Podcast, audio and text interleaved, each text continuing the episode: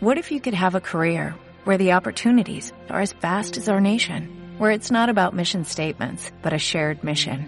At U.S. Customs and Border Protection, we go beyond to protect more than borders, from ship to shore, air to ground, cities to local communities. CBP agents and officers are keeping people safe. Join U.S. Customs and Border Protection and go beyond for something far greater than yourself.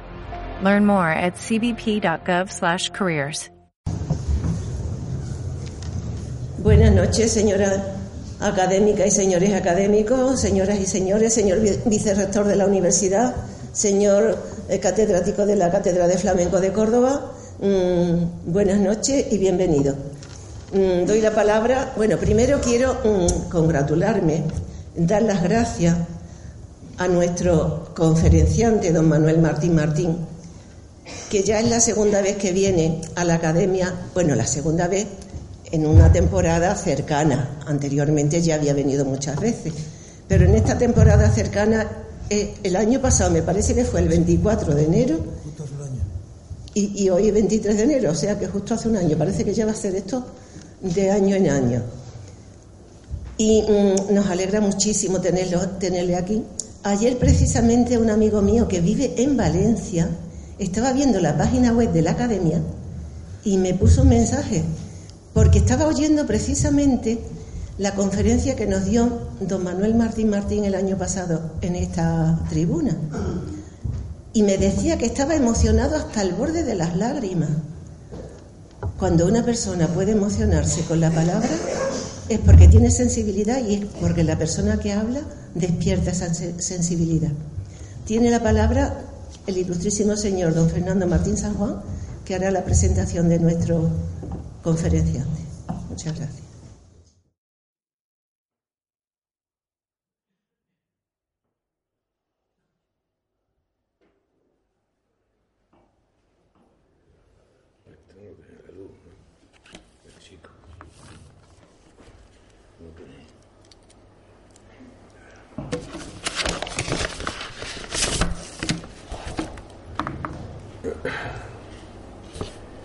Excelentísima señora presidenta de la Real Academia de Ciencias, Bellas Artes y Buenas Letras, Luis Vélez de Guevara, vicerrector de la Universidad de Córdoba, director de la Cátedra de Flamencología, autoridades, ilustres compañeros académicos, señoras, señores,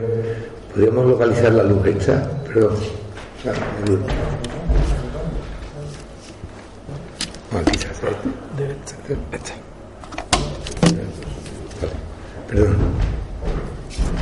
Gracias por vuestra asistencia y, buenas noches. Agradezco a la señora presidenta la, elección de mi persona en hacer de nuevo la presentación de nuestro conferenciante hoy. Lo hice con motivo de la conferencia impartida por él mismo referente a la influencia y relación de Miguel Hernández en el flamenco y hago hoy este doblete académico con placer tuve la oportunidad de escuchar esta misma conferencia en el Paraninfo de la Universidad de Sevilla el pasado mes de noviembre y puedo refrendar el magnífico éxito de público y crítica tenido en aquella singular ocasión. Es para mí pues un placer hacerlo hoy de nuevo, eh, de manifestar públicamente mi admiración por nuestro conferenciante hacia su conocimiento, estudio, investigación, compilación y excelencia de su trabajo. Aspectos en su persona de altas cotas y por ende muy difícil de igualar. Nuestro paisano Manuel Martín, como sabéis, es miembro supernumerario de la Real Academia Vélez de Guevara desde que ingresó en 1991. Está considerado como uno de los críticos culturales más prestigiosos a nivel mundial. Ejercicio profesional que desempeña en el periódico El Mundo y que lleva desarrollando a lo largo de 40 años tiempo en el que fue nominado por el decano de la Facultad de Ciencias de la Información de Sevilla como el mejor crítico de flamenco de España, definido por el escritor Manuel Barrios como el crítico más experto de este tiempo y tenido como el forjador de un nuevo estilo literario en el periodismo, a decir del poeta Félix Grande bautizado por Francisco Vallecillo como martirio de herejes flamencos. En la década de los 80 compatibilizó sus publicaciones con el Correo de Andalucía, Radio Sevilla, la SER y la COPE, de donde se fue al año siguiente, antes de que lo echaran, por una entrevista improcedente al entonces presidente de la Junta de Andalucía. Es autor de publicaciones hoy consideradas de culto en la historia del flamenco, tales como Y Dios permitió, una aproximación a la obra de Manuel Torre, hace 20 años, de Pepe Machena, El Gazpacho Andaluz, de Morón de la Frontera, Pedro Bacán, Vida llena de seis figuras de luces nuevas, Los gitanos, en la historia y la cultura, El Perrate, una voz de arte y genio, Cristina Hoyos, un Sendero para la Gloria, Historia del Flamenco, Tomás Pavón y Alcalá de la Solea, un museo abierto, libro calificado por los analistas como la Biblia del flamenco. Manuel Martín es coautor con los más relevantes profesores universitarios andaluces en los volúmenes de Cádiz, Córdoba, Granada y Sevilla, así como de Manuel Sanlúcar en las obras Paso a Seis, El Cante y El Toque, los tres primeros multisede de la historia del flamenco con sede Roma. Es miembro fundador de la Asociación de Críticos de Arte Flamenco y jurado de los más prestigiosos concursos nacionales, tales como el de Córdoba, Mairena del Alcor, La Unión y los Giraldillos de la Bienal de Flamenco de Sevilla y la Llave de Oro del Flamenco sus sabias lesiones han sido solicitadas tanto por la UNESCO como por la Junta de Andalucía y el Ministerio de Cultura, tanto en España como en Europa y el continente asiático, habiendo sido el redactor del expediente que se elevó al Consejo de Gobierno de la Junta de Andalucía para la concesión de la llave de oro del cante a Fosforito. Nuestro conferenciante ha pronunciado en torno a 700 conferencias todo el mundo, por todo el mundo, y tiene como 2.500 artículos publicados en prensa y en revistas especializadas. Dos veces escudo de oro de la ciudad de Écija y exijano del año allá por 1988. Es socio de honor de una treintena de peñas flamencas y se enorgullece de ser padrino de la peña flamenca Teresa León de Écija. Tiene como periodista un palmarés sin paralelo. Es Premio Nacional de Periodismo Ricardo Molina, Premio Nacional de Periodismo Antonio Mairena, Premio Nacional de Periodismo Ciudad de la Unión, Premio a la mayor cobertura de espectáculos flamencos y Premio Nacional de Flamencología en su modalidad crítica periodística. Recientemente pronunció el pregón de la Semana Santa de Fija, convirtiéndose en el primer pregonero que por segunda vez ha sido elegido por el Consejo de Hermandades para pregonar nuestra Semana Santa. Su labor de investigación, unida a la labor profesional de la crítica flamenca que ejerce en el periódico El Mundo, le han merecido ser propuesto y ser reconocido por unanimidad con la musa flamenca, estatuilla de bronce, que se entregará por primera vez y que se recibirá de manos de la consejera de Cultura de la Junta de Andalucía, Patricia del Pozo, el próximo 2 de febrero en una gala a celebrar en el Teatro Central de Sevilla. Voy terminando. El tema que hoy nos propone es el impacto del flamenco en la cultura española, un tema muy ambicioso y muy amplio, un compendio de un exhaustivo estudio que presentó nuestro académico el mes de noviembre en, en el Paraninfo de la Universidad de Sevilla, como he comentado antes, y donde exploró cómo el flamenco como patrimonio andaluz afecta al resto de las expresiones culturales, desde su influencia en la poesía, la literatura, el cine, la escultura, la música culta o la pintura, entre otras bellas artes, además de considerar su contribución al desarrollo artístico y sus diálogos fecundos e influjos recíprocos. Y termino. En este tiempo en que las cuestiones identitarias de las comunidades autónomas son más sensibles y sentimentales que precisas, es necesario reconocer quién es quién a la hora de fijar el impacto cultural de España, de España entera en el mundo. De ahí la importancia de esta ponencia en la que el autor pretende erradicar el estigma a que fue sometido el flamenco desde finales del siglo XIX y situarlo en el ámbito cultural que le corresponde, como patrimonio inmaterial de la humanidad por la UNESCO desde el 16 de noviembre de 2010, oficialmente declarado como arte universal y situarlo, repito, desde una evidente supremacía que por supuesto ostenta. Muchas gracias.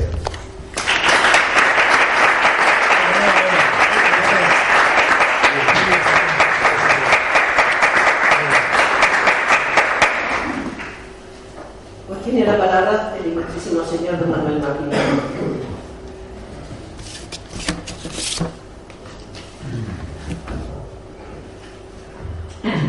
Excelentísima señora presidenta de la Real Academia de Ciencias, Bellas Artes y Buenas Letras Vélez de Guevara,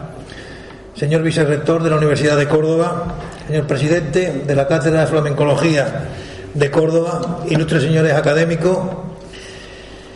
de esta corporación, señoras y señores, saludos todos y muy buenas noches. Agradezco de entrada a don Fernando Martín San Juan su presentación y se la agradezco porque lo hago desde el fondo de mi corazón, porque para sus palabras mi corazón evidentemente no tiene fondo. Hace justo un año, faltaría un día, dijimos en este mismo foro y desde este mismo atril que la cultura de los pueblos se mide por el grosor de polvo que guarda la biblioteca mental de sus dirigentes. Hoy decimos, si la cultura flamenca es la máxima expresión del pueblo andaluz, debiera de ser también una de sus máximas preferencias. Caso contrario, la incultura flamenca será una de las mayores desgracias de Andalucía. Y para saber de su importancia he pergeñado este trabajo de investigación en el que abordo la cultura española en su acepción de cultivar el espíritu humano, pero la propongo desde el resplandor de la perla más preciada de la corona de la cultura andaluza, el flamenco. Porque si el flamenco es en la actualidad el producto andaluz más demandado y se le asigna por consiguiente un papel determinante en la industria cultural andaluza, es porque es un fenómeno artístico de naturaleza musical de primer orden pero también porque se trata del género que mejor penetra en el tejido cultural del pueblo y trasciende sus límites hasta alcanzar otras esferas artísticas y culturales, lo que explica su expansionismo a la pintura, la escultura, el cine, el diseño de moda, la literatura, el toreo, por supuesto, o en general cualquier tipo de expresión artístico-cultural. Pero si hay entre, de entre las citadas una manifestación cultural que ha estigmatizado a la España flamenca y otorgado a los flamencos y a los andaluces en general la falsa imagen de pueblo festivo, poco amante del trabajo, pasional y arcaico, esa es el cine. La presencia del cine en el flamenco no es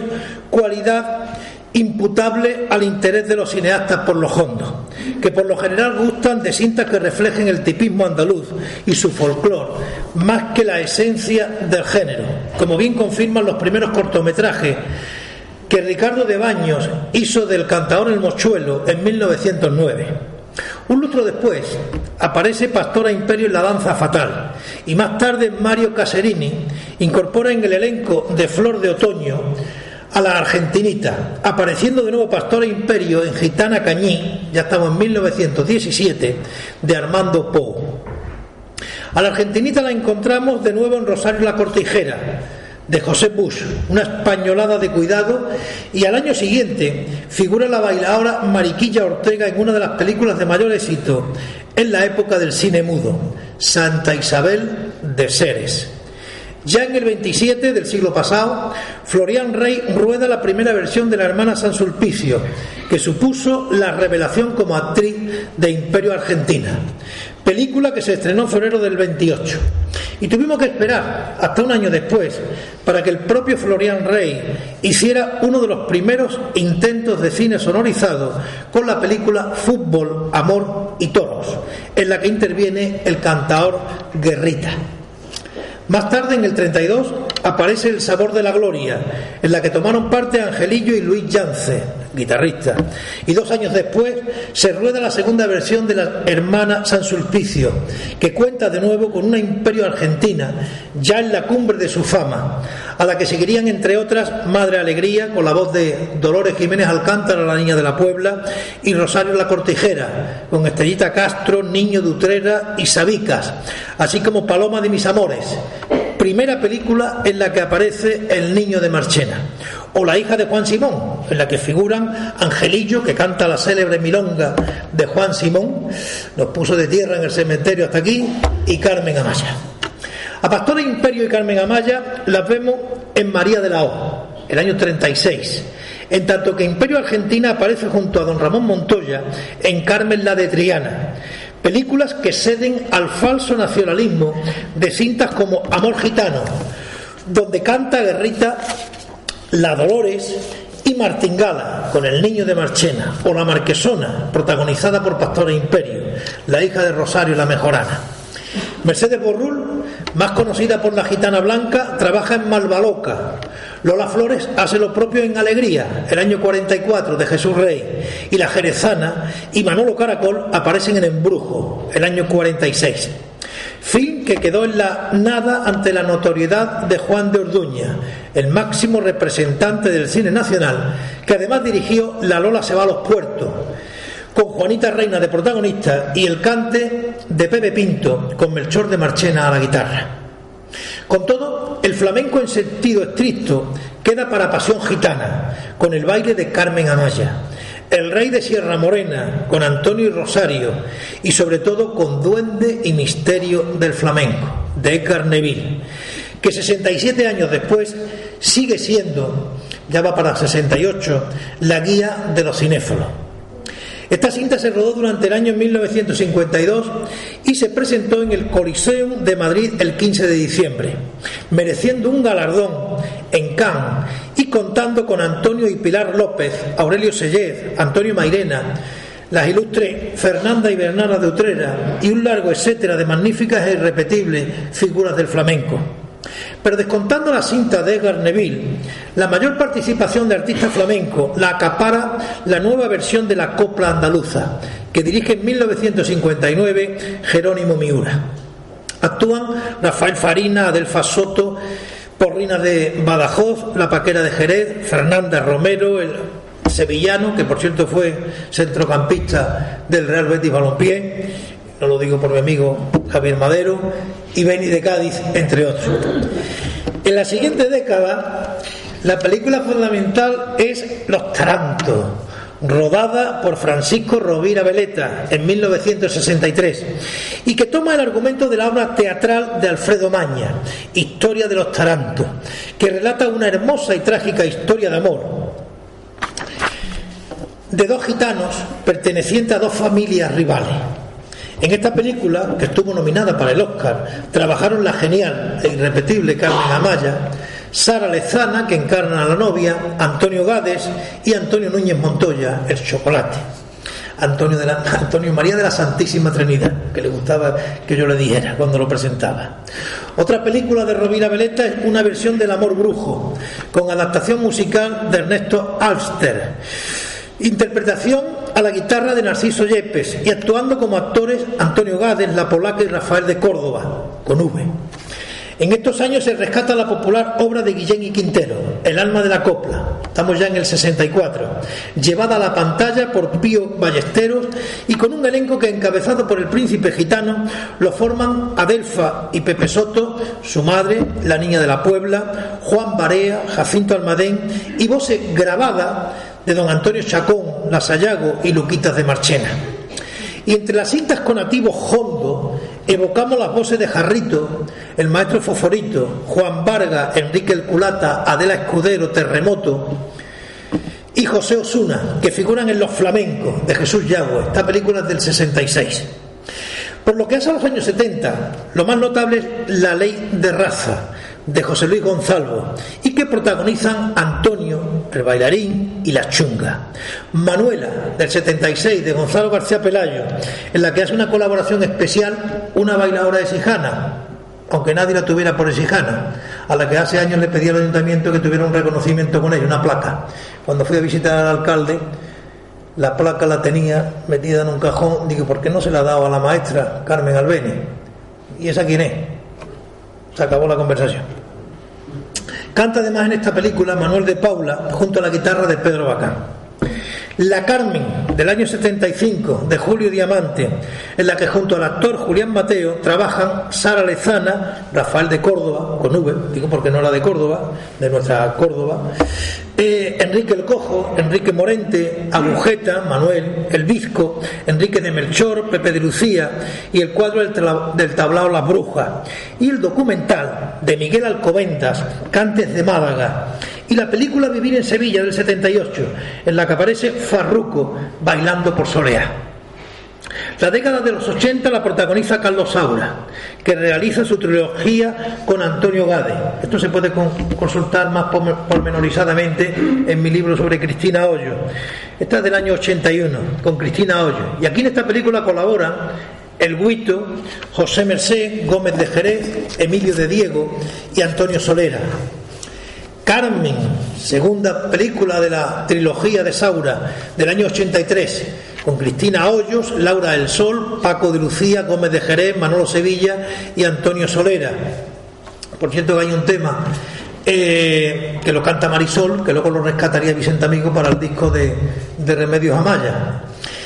El amor brujo, del año 86, asimismo con Cristina Hoyo y Laura del Sol.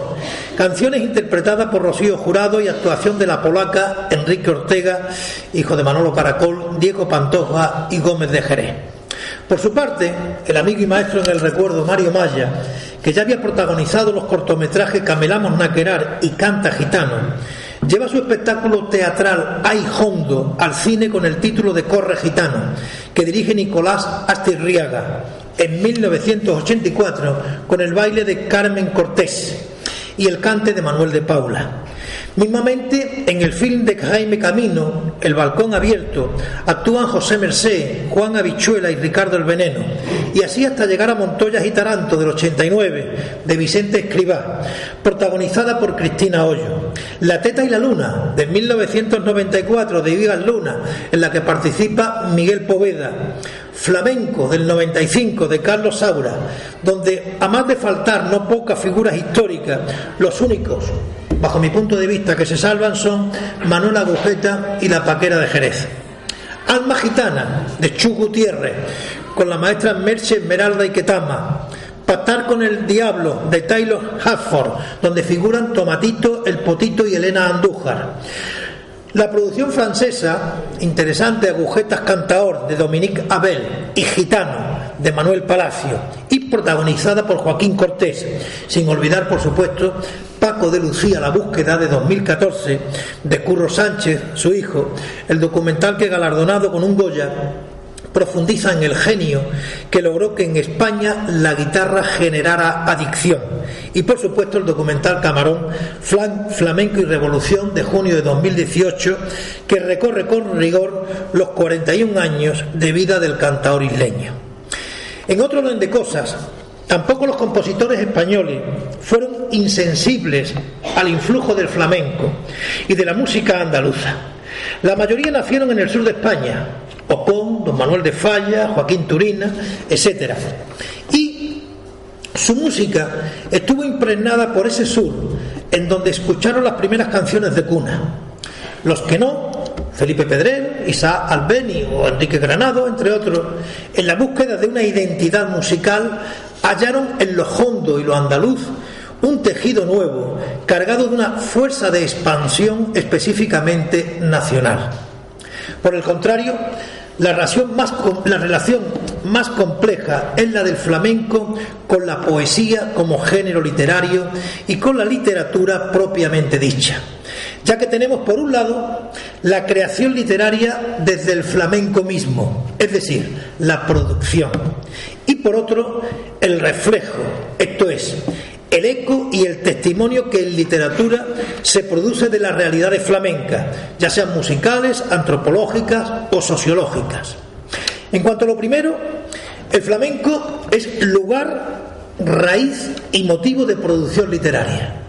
Las letras del cante no son otra cosa que poesía, y poesía de la más alta hondura lírica, como señalaría el profesor Rodríguez Baltaná, como además también supieron ver y reconocer Antonio Machado y Álvarez de Mófilo y Francisco Rodríguez Marín, quienes a finales del siglo XIX recogieron y estudiaron las letras de los cantes flamencos como poesía folclórica, esto es, tradicional y popular. Letras cuya autoría se pierde la mayor parte de las veces en el anonimato de la colectividad y de la tradición, pero que otras veces se reconocen en nombres conocidos, verdaderos aedas de la poesía flamenca. Autores de bellísimas coplas fueron Manuel Machado, poeta celebérrimo y cultísimo, pero también aquel ilustre exijano, Manuel Balmaceda, trabajador en las líneas férreas, limpiador de los coches de los trenes de viajeros, de cuyo primer cancionero de copla flamenca daba cuenta Luis Montoto a Demófilo y le decía, llenita de penas muero, vueltecita a la pared, el sentimiento que tengo, ¿a quién se lo contaré? Con razón escribía Montoto, desprovisto de toda educación literaria, siente hondo y tiene de poeta más que muchos de los que escriben versos muy pulidos y aderezados. Casos como el de Balmaseda en el 19 se repiten en el 20, como vemos por ejemplo que ocurre con José el de la Tomasa, que publicó en 1990 un notable libro de coplas flamencas con el título de Alma de Barco. En todo caso, y como decía el propio Manuel Machado, hasta que el pueblo las canta, las coplas no son. Y cuando las canta el pueblo, ya nadie sabe su autor. Pero junto a esta producción literaria destinada a ser cantada y cuya más plena potencialidad estética no se logra más que en el cante, está la literatura, es decir, poesía, teatro, narración, etcétera, que se ocupa del flamenco como tema en cualquiera de esos aspectos. De los tres géneros literarios fundamentales, es seguramente la lírica el que mejores frutos artísticos ha ofrecido en este terreno. Los comienzos están en el siglo XIX, cuando el romanticismo hace volver lo específico de cada pueblo, especialmente en los que aparecían como más exóticos y llamativos. Andalucía se convierte, de la mano de los viajeros románticos, en objeto de admirativo descubrimiento y muy pronto en exportadora de souvenirs más o menos auténticos. El acercamiento a lo popular supone en la lírica la boga de formas como los líderes y baladas, los cantares y romances y toda suerte de estrofas populares. En nuestro país hay que reconocer que es Augusto Ferrán, el amigo de Gustavo Adolfo Becker, quien aclimata la fórmula en el libro La Soledad con una aspiración no muy diferente a la expresada por Manuel Machado en los versos anteriormente transcritos en cuanto a mis pobres versos, decía Augusto Ferrán, si algún día oigo salir uno de ellos de entre un corrillo de alegres muchachas, acompañado por los tristes tonos de una guitarra, daré por cumplida toda mi ambición de gloria y habré escuchado el mejor juicio de mis humildes composiciones. Y dos letras aún vigentes son Cien años después de muerto y de gusanitos comidos, a gritos dirán mis huesos lo mucho que te he querido, en aires de bulerías por soleá, o esta otra por soleá que ha resistido al tiempo. Voy como si fuera preso, detrás camina mi sombra, delante mis pensamientos.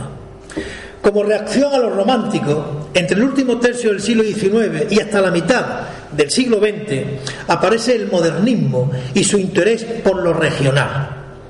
Es el modernismo, con su brillante panoplia de recursos formales, la corriente poética que primero se encarga de hacer del cante, del baile y de sus protagonistas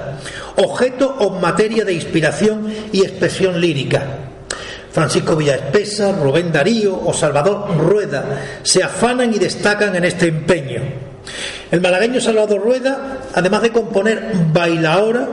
el primer dodecasílogo que se escribió en castellano, nos dejó el tablao flamenco, una pieza donde la maestría rítmica y el color logran un perfecto cuadro que dedica a Rubén Darío. Y dice así, en el resonante tablado flamenco, su zapateado describe la penco. El concurso alegre se agita y vocea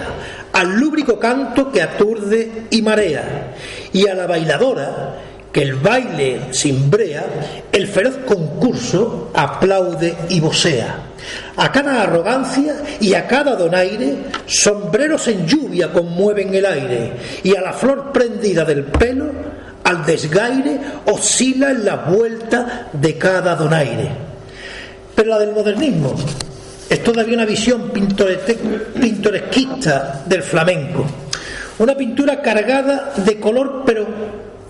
sin misterio, sin alma. La generación del 98, por su parte, es mayoritariamente antiflamenquista. El flamenco, como los toros, es síntoma y causa a la vez de la decadencia española. Parece que estamos en el siglo XXI, ¿verdad? Aunque el arquetipo de todos fue Eugenio Noel, que como muestra de su antiflamenquismo sacó a la luz sus escenas y andanzas de la campaña antiflamenca, para luego publicar el libro Señoritos, chulos, fenómenos gitanos y flamencos en 1919, hace ya un siglo, llegando a decir, y entre comillas, que viendo bailar a esta mujer se concibe que España lleve seis siglos de retraso a los demás pueblos de su civilización. Y a pergueñar la siguiente perla. Nada más inmundo que nuestro flamenquismo, fermento de la descomposición de un pueblo. Sin comentario. Azorín y Pío Baroja, por su parte, carecieron por completo de sensibilidad para el flamenco y no es extraño así que le consagraran algunas páginas de Grinatoria. Tanto que en el 98 como en el modernismo la excepción es respectivamente la de Antonio y Manuel Machado, en los que la influencia paterna de Mófilo preservó y avivó una atracción, respeto, una comprensión profunda de lo hondo, a todos nos han cantado, decía Manuel, en una noche de huelga, coplas que nos han cantado, que nos han matado, perdón. Y Antonio, melancólico y solitario, más distante, evocaba el canto en este recuerdo. Yo meditaba absorto, devanando los hilos del hastío y la tristeza, cuando llegó a mi oído, por la ventana de mi estancia abierta, a una caliente noche de verano, el plañir de una copla soñolienta, quebrada por los trémulos sombríos de las músicas magas de mi tierra. Pero la gran eclosión del flamenco en la literatura y la poesía, su dignificación intelectual, y hay que subrayarlo, su dignificación intelectual, también no llega sin embargo hasta la generación del 27 y aunque Vicente Alexandre, Gerardo Diego, Fernando Villalón, Juan Rejano, etcétera, escriben algunos soberbios poemas de tema flamenco, es sobre todo la figura de Federico García Lorca la que con todo derecho se yergue como impulsora del sentimiento moderno, actual de los flamencos. Tanto en su vertiente práctica de organizador del concurso de Granada de 1922, como en su vertiente teórica, ejercida en su conferencia titulada Importancia histórica y artística del primitivo cante andaluz, llamado Cante Hondo, Eso es importantísimo, ese titular. Primitivo cante andaluz llamado cante hondo. No lo llama cante flamenco. Fundamental en el que Lorca intenta rescatar el flamenco de la atmósfera tabernaria y degradada para recolocarlo en un digno lugar como ancestro y componente fundamental de nuestra cultura.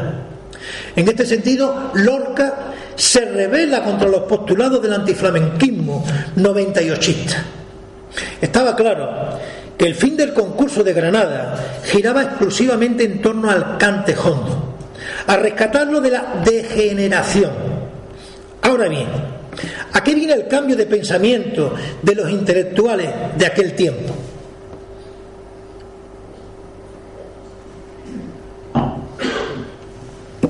Pensemos por un momento que en 1919 acaba de finalizar la Primera Guerra Mundial y a nivel español azotaba una crisis en el país que casi llevó a abdicar a Alfonso XIII y que desembocó en la dictadura de Primo de Rivera en 1923. Dos eventos se sucedieron mismamente en 1921 en España el asesinato de Eduardo Dato y el desastre de Anual, esto lo cuento yo en mi libro de Joaquín de la Paula, cerca de la ciudad marroquí del mismo nombre, que llevaron a los españoles al pesimismo y a la aflicción, con lo que la decepción hace que se vuelva la mirada al pasado español y que sean los intelectuales de la época los encargados de llevar a cabo esta misión. De ahí las palabras que pronuncia Lorca en su conferencia sobre el cante hondo, llevada a cabo en el Centro Artístico el 19 de febrero de 1922. Y dice el poeta, ha llegado pues la hora en que las voces de músicos, poetas y artistas españoles se unan por instinto de conservación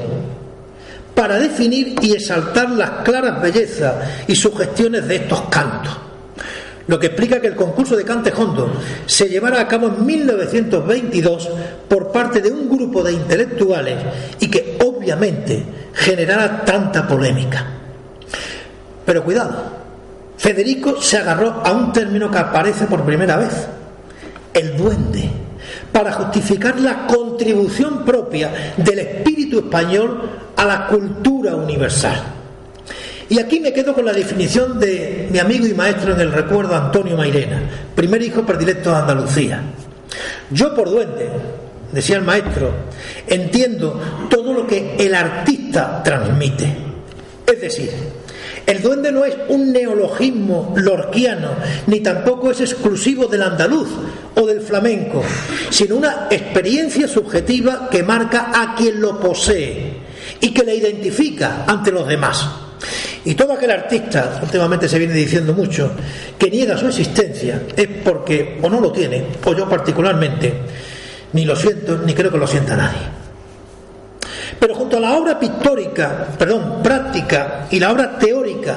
de nuestro Federico García Lorca está su obra poética, la más importante de todas, pues no en vano se reconoce en Lorca uno de los mayores poetas españoles del pasado siglo. El cante queda no sólo dignificado, no sólo convertido en válido objeto de inspiración poética, como sucedía en el modernismo, sino elevado a mito, a categoría antropológica, a verdad profunda de la vida. Compárense, si no, estos pocos versos de Lorca pertenecientes a su poema Café Cantante, con los antes citados de Salvador Rueda. Sobre el tablao oscuro, la parrala sostiene una conversación con la muerte. La comparación, creemos, es suficientemente ilustrativa. Tal vez la diferencia estribe una vez más en la que opone lo epicúreo con lo dionisíaco. A partir de ahí, los poetas se comprometen con la tierra de origen, con Andalucía, como Fernando Villalón, José María Pemán, Joaquín Romero Murube o Rafael Alberti, que encuentran inspiración en la voz de José Menezes, a los que se suman otros como Vicente Alexandre y Gerardo Diego, a quien debemos la más cabal definición de la guitarra, pozo con viento en vez de agua Jorge Guillén, la línea neopopulista de Rafael de León o Tomás Borrá. Esta estela la seguirían el admirado Rafael Montesino, al que debemos la letra que nadie se llama engaño, todo el que vive por dentro, por dentro se va matando, grabada por el amigo y maestro Fosforito, que además, por cierto, se la han adjudicado montones de autores, y es de Rafael Montesino hasta alcanzar el Ecuador del pasado siglo, con Eloy Muñoz Martí, con su poema sinfónico sobre el funeral del Fillo.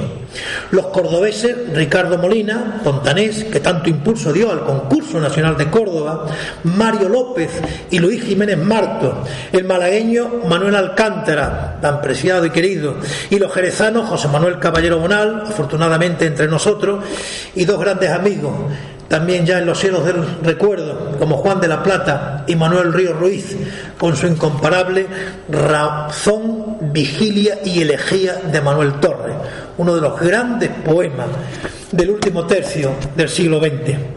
Incurriríamos en desafuero si dejamos a un lado a otro amigo, a Antonio Murciano, así como el cordobés Joaquín López Estrada y el extremeño Francisco Salgueiro, así unas letras por soledad extraordinarias. Deben citarse igualmente a Antonio Almeda, José Luis Tejada, Aquilino Duque, José Heredia Maya, Francisco Toledano, Rafael Guillén y Concha Lagos, que destacan entre los poetas andaluces que han escrito con forma y fondo de copla flamenca y poemas exaltivos de los hondos. La ritualidad poética es motivo de interés mismamente para los arsenses Carlos Murciano y el amigo Antonio Hernández, y no digamos para Juan de Loxá, otro amigo, Félix Grande, estaba enamorado de esta bendita tierra de Écija. Cada vez que, venía a Écija, Félix Grande, yo lo, tenía que llevar a ver al Nazareno. Y bueno, no cuento lo que me decía. O Francisco Moreno Galván, otro amigo en el recuerdo, morisco de la Puebla de Cazalla, que Francisco era la rebeldía, el compromiso y la criaturización de la armonía poética. Autores en cuyos corazones despertó el flamenco una historia y que ya evidentemente son parte de esa historia. No de otra manera, ha sucedido en la narrativa y en el teatro, aunque ninguno de los dos géneros ha contado con la aportación genial que significó Lorca para la poesía. En la narrativa pasamos del costumbrismo romántico de un Esteban Escalderón al pintoresquismo de nuestro paisano Benito Masiprat, por ejemplo, en tanto que la novelística de posguerra incide sobre todo en lo social, muy de acuerdo con la moda y los modos de la época, como ocurre con Dos días de septiembre de José Manuel Caballero Bonal o con el epitafio para un señorito de otro gran amigo y que tanto aprendí yo en el periodismo, Manuel Barrio. En el teatro habría que distinguir entre el teatro puro, en que lo importante es el texto dramático, a cuyo servicio está todo, desde el director escénico hasta los actores, y el espectáculo teatral. El montaje efímero en el que el texto es un simple hilo conductor o guion. De lo primero, del teatro puro, el gran monumento sigue siendo, bajo mi punto de vista, La Lola se va a los puertos, de los hermanos Machado. De lo segundo, ya escenificado, eh, el teatro, del teatro eh, como espectáculo teatral, tenemos magníficos ejemplos, ¿no? Recuérdense las propuestas de dos grandes amigos, Salvador Tábora, que fue el que inauguró nuestro teatro eh, municipal, que además yo tuve el honor de, acompañarlo en la rueda de prensa, que tiene que venir conmigo. No cuentes nada de, de mis orígenes en ese pero tienes que venir conmigo. Fue un honor, evidentemente, ¿no? Y otro gran maestro, inolvidable, Mario Maya,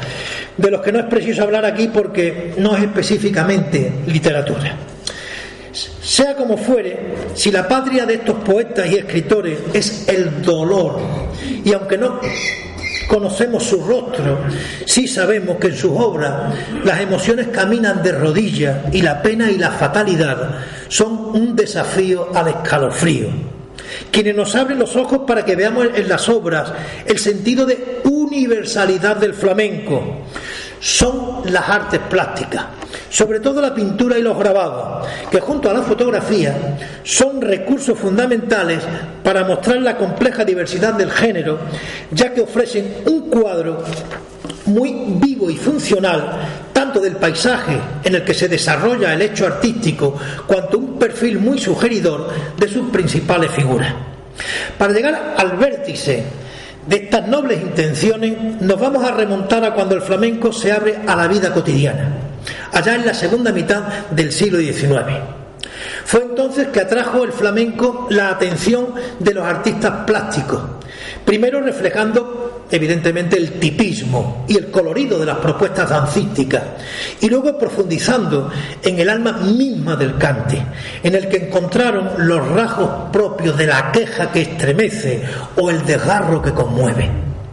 Aunque las primeras muestras se las debemos a Barrutia, que en 1795 perfiló a Mariana Márquez bailando el zorongo, y Goya, que dejó un grabado de Elvito de sumo interés, los iniciadores del costumbrismo romántico de la segunda mitad del siglo XIX fueron Fernández Cruzado, Juan Rodríguez, Juan de Hermida y Jiménez el Panadero, este además es autor del óleo El baile del farol, además de Antonio Cabral Bejarano con sus dos majos bailando o José Gutiérrez de la Vega, a quien debemos un baile andaluz que está dibujado a tinta y lápiz. Pero la figura clave yo creo que es el sevillano José Becker, de la primera parte del siglo XIX, padre además del poeta Gustavo Adolfo Becker, y el que abrió los caminos al arte costumbrista, como bien se constata en obras como Un baile de gitanos, La feria de Mairena, un cuadro muy conocido, o El baile de la cachucha, con escenas y tipos que influyeron notablemente en los artistas andaluces de su tiempo, así como el ferrolano Genaro Pérez Villamil, que representó en una litografía las ruinas del castillo moro de Alcalá de Guadaira, donde vivió bueno, uno de los personajes centrales de mi trayectoria flamenca, el mítico Joaquín Fernández Franco Joaquín el de la Paula, al que le dediqué seiscientos y pico de folios, al pobre mío. Junto a ellos figuran los sevillanos Antonio María Esquivel, que en 1850 pintó a la bailarina gaditana Josefa Vargas, Andrés Cortés, que por encargo de José María de Ibarra, el alcalde, que creó por cierto la Feria de Sevilla, realizó tres grandes lienzos con amplias panorámicas del antiguo real de la feria en el Prado de San Sebastián y con personajes que bailan al son del flamenco. Y Manuel Rodríguez de Guzmán, uno de los más importantes cultivadores del costumbrismo romántico, con obras como la Fiesta Andaluza, la Procesión del Rocío, la Feria de Sevilla o la Feria de Santiponce. Otro autor muy destacado es el portuense Francisco Lameyer, que realizó ilustraciones del libro del malagueño Serafín Esteban Calderón, Las escenas andaluzas, muy conocida, de 1847, así como un discutido, voy a poner discutido porque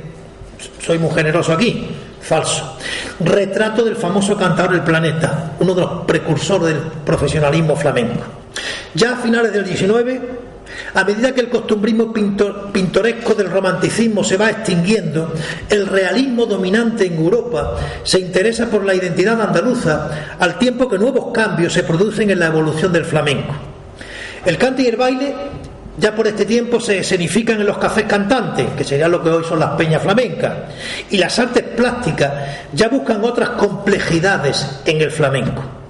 No obstante,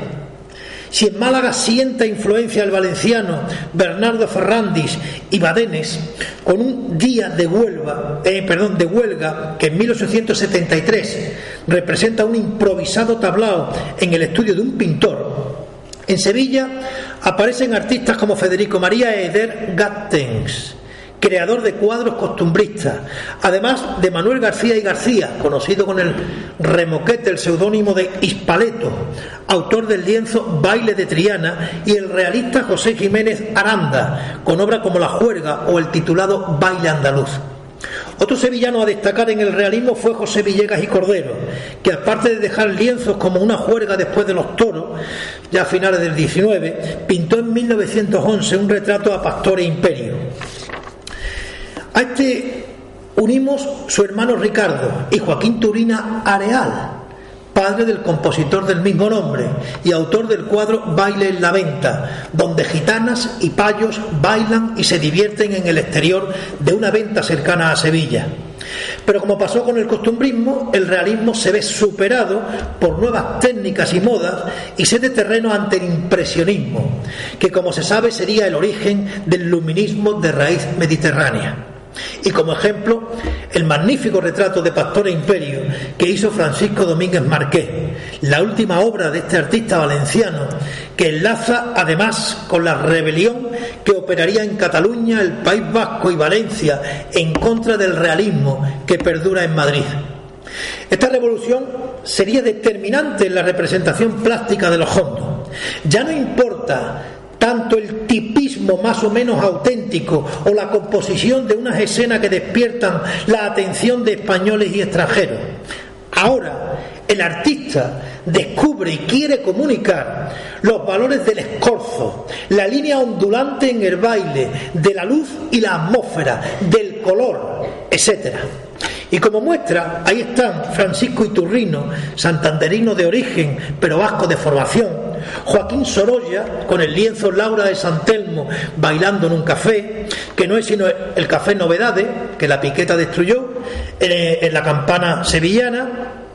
el también vasco Ignacio Zuloaga, amigo, íntimo amigo de don Manuel de Falla, y a quien debemos las obras Antonia la Bailaora o Flamenca, y a quien debemos las obras también interesante del barcelonés Hermenegildo Anglada Camarasa, impresionista mediterráneo y autor de lienzos como Ritmo o la bailadora Torto a la Valencia, que ya fue objeto en una bienal de, de Sevilla. Estos movimientos ya citados en la periferia vasca y catalana provocan una obvia renovación de la pintura andaluza a principios del siglo XX. La jugosidad de la mancha, la ancha y rápida pincelada o la experimentación con la luz van a procurar a la representación del desgarro flamenco una mayor riqueza, como sucede en la obra de los catalanes y vascos ya citados. No obstante, estimo que es el sevillano Gonzalo Bilbao, uno de los primeros artistas andaluces adscrito a un impresionismo enraizado en el siglo de oro sevillano. En esta evolución tenemos que citar, por supuesto, al jiennense Fabián de Castro, que era gitano de raza y que muy joven se trasladó a Sevilla para trabajar como guitarrista en los tablaos y servir de modelo en los estudios de los pintores. Había que buscarse la vida. Luego comenzó a pintar y se trasladó a París, instalándose en Montparnasse, donde vivió realizando retratos de bailadores y guitarristas. Es un personaje novelable de esta época destacamos también a los gaditanos Federico Godoy y Castro y Felipe Abarzuza, discípulo y seguidor este de Joaquín Sorolla, aparte de Eustaquio Marín Ramos, que abordó la temática flamenca en obras como las tituladas Boda Gitana, Café Cantante o Salón de Novedades, entre otras. Tampoco puedo obviar a Gustavo Bacariza, de la escuela sevillana y que fue pintor, ceramista, para quitarse el sombrero, escultor y decorador teatral y dos granadinos que hacen de puente entre el realismo tradicional andaluz y el impresionismo más o menos atemperado o personal, como son José María Rodríguez Acosta, con un lienzo magnífico, Gitanos del Sacromonte, y a cuya muerte se creó la Fundación Granadina, que actualmente lleva su nombre y que recientemente ha premiado a una magnífica cantadora que se llama Marina eh, Heredia. José María López Mezquita, autor del lienzo La Juerga, donde ofrece una ácida visión de la juerga flamenca, en la que los señoritos dan la espalda al verdadero arte para convertir la reunión en una bacanal de vino y sexo. Tanto daño nos ha hecho a los andaluces, al flamenco y a Andalucía, a actividades como la de este personaje. A este grupo pertenece por último el cordobés Julio Romero de Torres, que ejerció de cantador en un café cantante de la Unión y que participó además como jurado en el Trofeo Flamenco de la Copa Pavón, constatando con obras inmortales como por ejemplo Cante Hondo o La Consagración de la Copla. Llegados al primer tercio del siglo XX, hay que señalar que los artistas que se instalaron en París, no llegaron a integrarse de pleno en el ámbito francés, ya que su arte se hunde en las raíces españolas. tal que el aragonés Pablo Gargallo, que en su personal cubismo escultórico realiza en chapa de cobre forjada y soldada una serie de bailaoras, o Picasso, que en verdad cultivó mucho más el tema taurino que el flamenco a lo largo de su dilatada obra, y hasta Joan Miró, mallorquín catalán hasta la médula y vanguardista a ultranza, que pintó una serie de retratos de bailadoras andaluzas en la década de los 20. A los que anteceden se suman Alberto Sánchez, él firmaba como Alberto, Pedro Flores y el jiennense Manuel Ángeles Ortiz, al que por cierto la próxima semana cultural de Jaén se le va a dedicar a él. Manuel Ángeles Ortiz fue autor del cartel del primer concurso de cante hondo de Granada del 22, así como de la portada del libro editado con motivo de este concurso y también del cartel de la tercera Bienal de Arte Flamenco Ciudad de, Sevilla, que además se puede ver ahora en la sede de la, de la, de allí en Triana. Y junto al jiennense citamos a Salvador Dalí, que diseñó el decorado de la segunda escena del ballet del Café de Chinita, repuesto hace muy poco en el Festival de, Jerez en el Teatro Villamarta. Plant, es una maravilla, ¿eh? una maravilla. Estaría como una cabra, pero una maravilla el decorado que le hizo al, para el ballet del café chinita. Planteado en clave surrealista y en el que en el fondo del escenario, todo el fondo, está ocupado por una enorme guitarra que en la parte superior se convierte en un busto de mujer que está tocando las castañuelas. Y Antonio Clavé, que realizó los figurines para la maestra doña Pilar López y Manolo Vargas, no el gaditano, el mexicano, en su gira por escenarios europeos y americanos. Pero pese a las vanguardias citadas, y ya voy terminando, el realismo tradicional y el impresionismo, el impresionismo luminista continúan vigentes en Andalucía, tal que los cantiñaneros Ricardo López Cabrera y Antonio Sánchez Palma, a quienes se unen los foráneos Luis Cáceres Valdivia y Nicolás Soro, aunque instalados en Sevilla y Jerez, respectivamente, sin olvidar al sevillano Antonio Castillo Lastruzzi, más conocido sin duda por su imaginería. También pertenecen a esta etapa Francisco Prieto Santos, con su lienzo titulado La Academia de Baile del Maestro Realito, en la Alameda de Hércules. El gaditano, aunque residente en Sevilla, Francisco Ogenleiter, con óleos como el Café de Novedades y La Mejorana, Rosario La Mejorana, la madre de, de, de Pastora Imperio, que además en el mes de junio a instancia de la Hermandad de la Macarena, vamos a presentar un trabajo de investigación sobre Joselito el Gallo y el mundo del toreo, y vamos a contar por qué se separa Pastora Imperio de, de Rafael el Gallo, según mi teoría. Lo dejaremos para junio. Alfonso Grosso, yo tuve el gusto de, conocerlo eh, en Sevilla con su retrato de Juana la Macarrona, Maleni Loreto, probablemente, como decía mi tío Manolo, la bailadora más guapa cada la historia. Eh, y Soledad la Mejorana, o el conocido ilustrador de la fiesta taurina, Andrés Martínez de León, que saben ustedes que firmaba los dibujos en ABC. De esta primera mitad del siglo XX nos pueden caer en el olvido otros autores españoles como el taurino Carlos Ruano, sobre todo por su pintura Carmen Amaya, que el original lo tuvo en su poder un exijano, luego perdió un poquito la cabeza y lo regaló, un íntimo amigo mío, que se fue a vivir a Alcalá de Guadaira Roberto Domingo por su café de chinita, Sebastián Miranda con su retrato de Pastora Imperio, Gregorio Prieto que hizo el retrato de Pastora Pavón,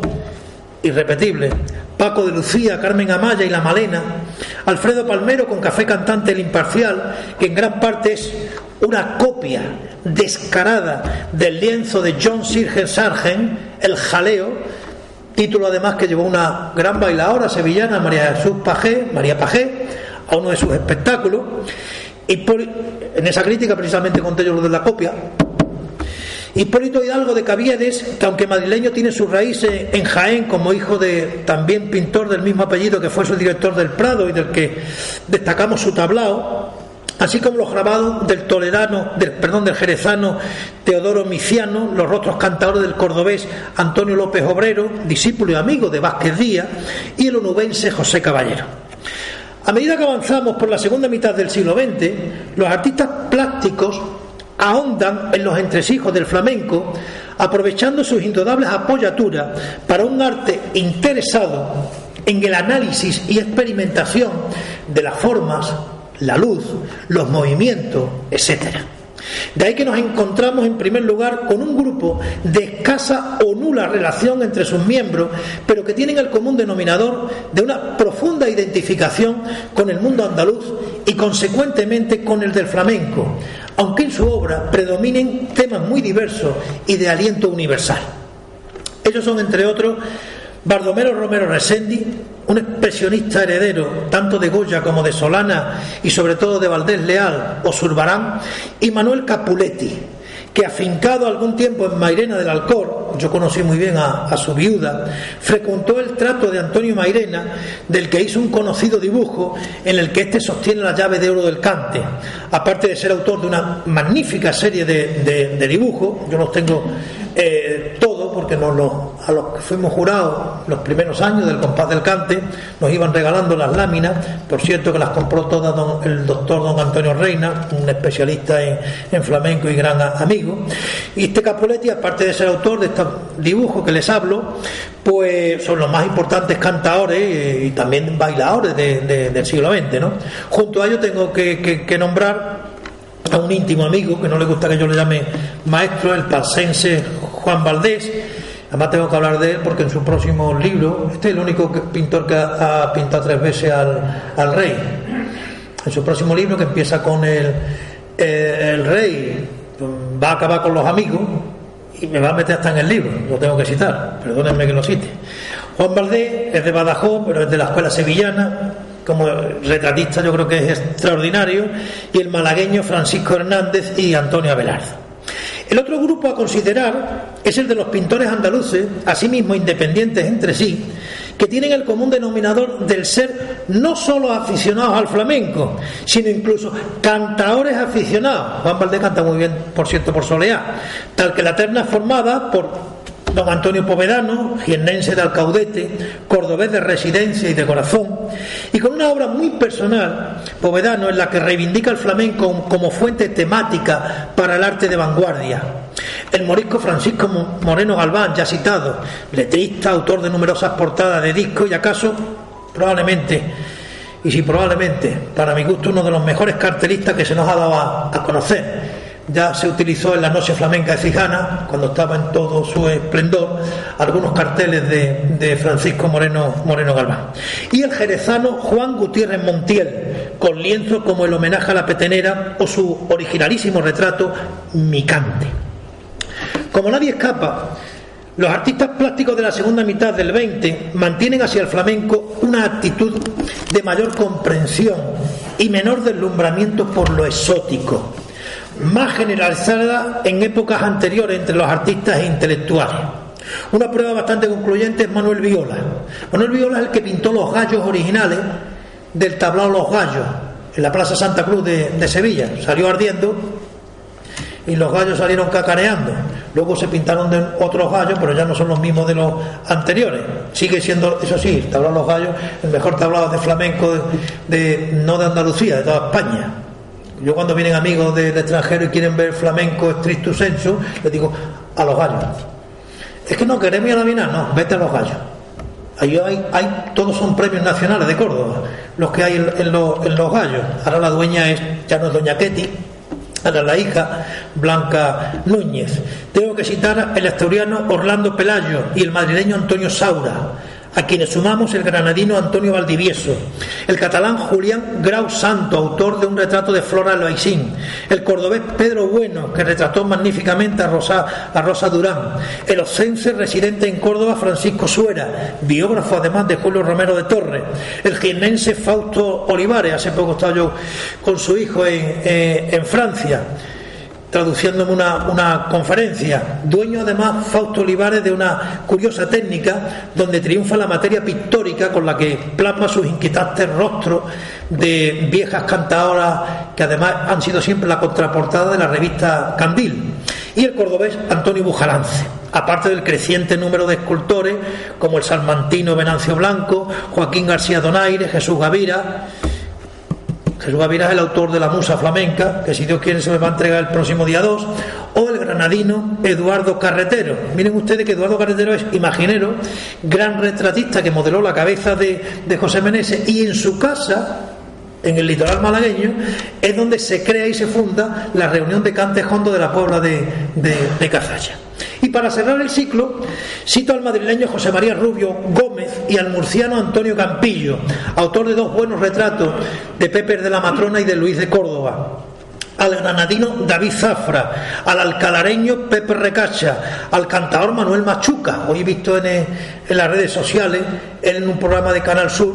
eh, con Rafael Cremade, con el amigo Rafael Cremade, pintando y, cantando. Y por supuesto a José Luis Verde, madrileño aunque vinculado a Jaén, Julio Juste, de Beas de Segura, o entre otros Paco Carrillo, tan comprometido con la Peña Flamenca de Jaén, y los óleos de Pepe Olivares, que tantas veces se han ido difundiendo a través de la revista flamenca. Así las cosas, señoras y señores, esta paleta de colores que en síntesis, hemos ofrecido constan en puridad de los tres colores aditivos primarios, como son el rojo del cante, el verde del toque y el azul del baile. Pero no quiero cerrar este impacto del flamenco en la cultura española, de esta tabla cronológica de tonalidades, sin enmarcarla con el ritmo y la musicalidad que desprende la obra pictórica. Me estoy refiriendo al alma sonora del artista,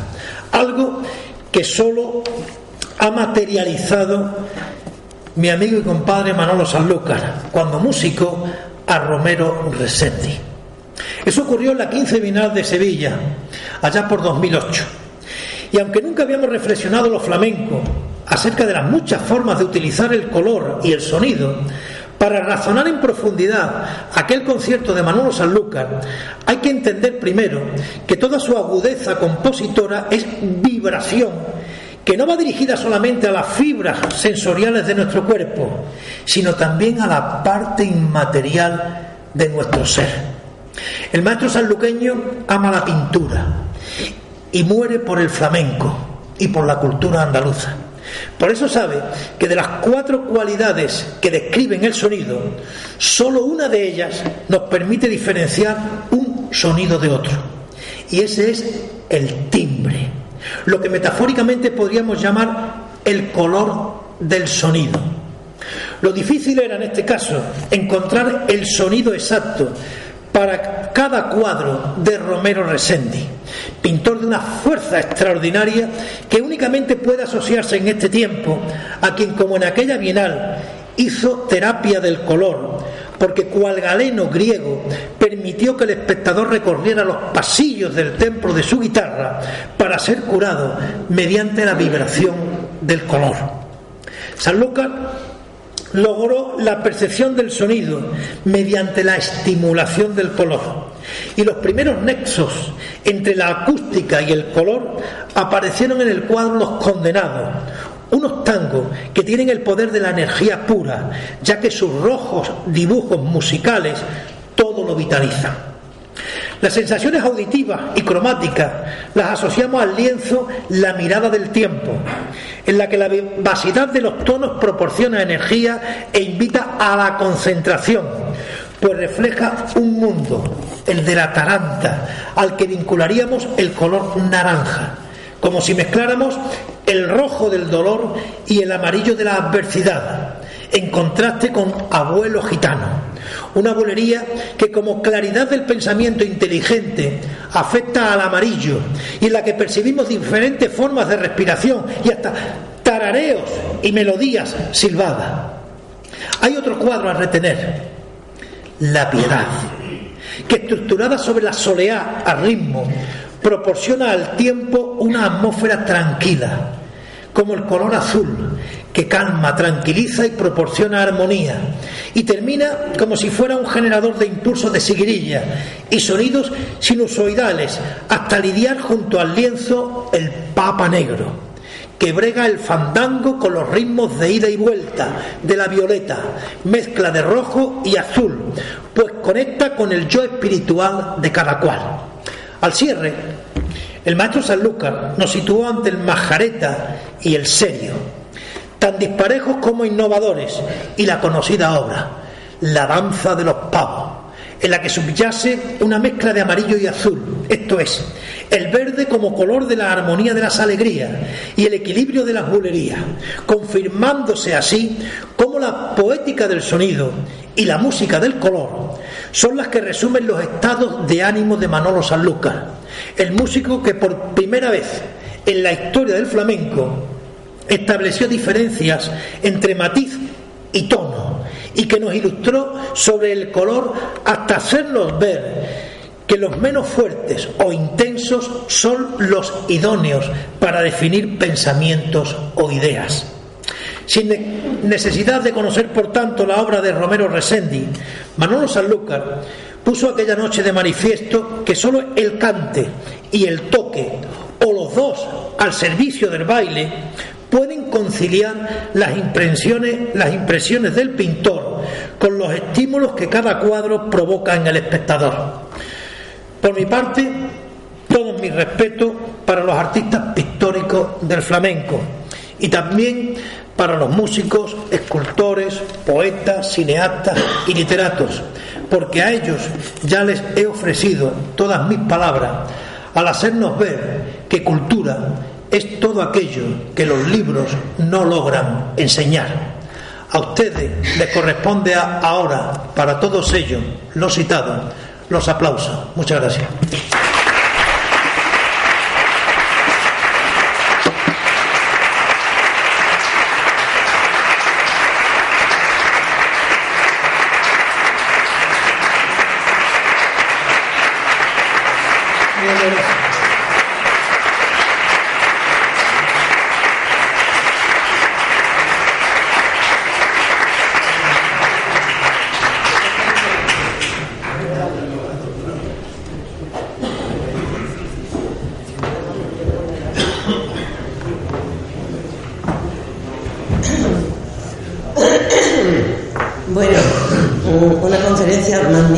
ilustrativa ha dado un repaso, sobre todo, bueno, a la literatura y a la pintura, por supuesto, mm, y, ha sido una paleta riquísima de colorido, de sabiduría y de, y de belleza. Muchísimas gracias, Manuel. Ha sido una conferencia preciosa, ilustradísima, y desde luego tendremos que oírla mm, varias veces en nuestra página web para seguir disfrutándola, porque ha sido un disfrute Mm, de todos los sentidos. Muchas gracias.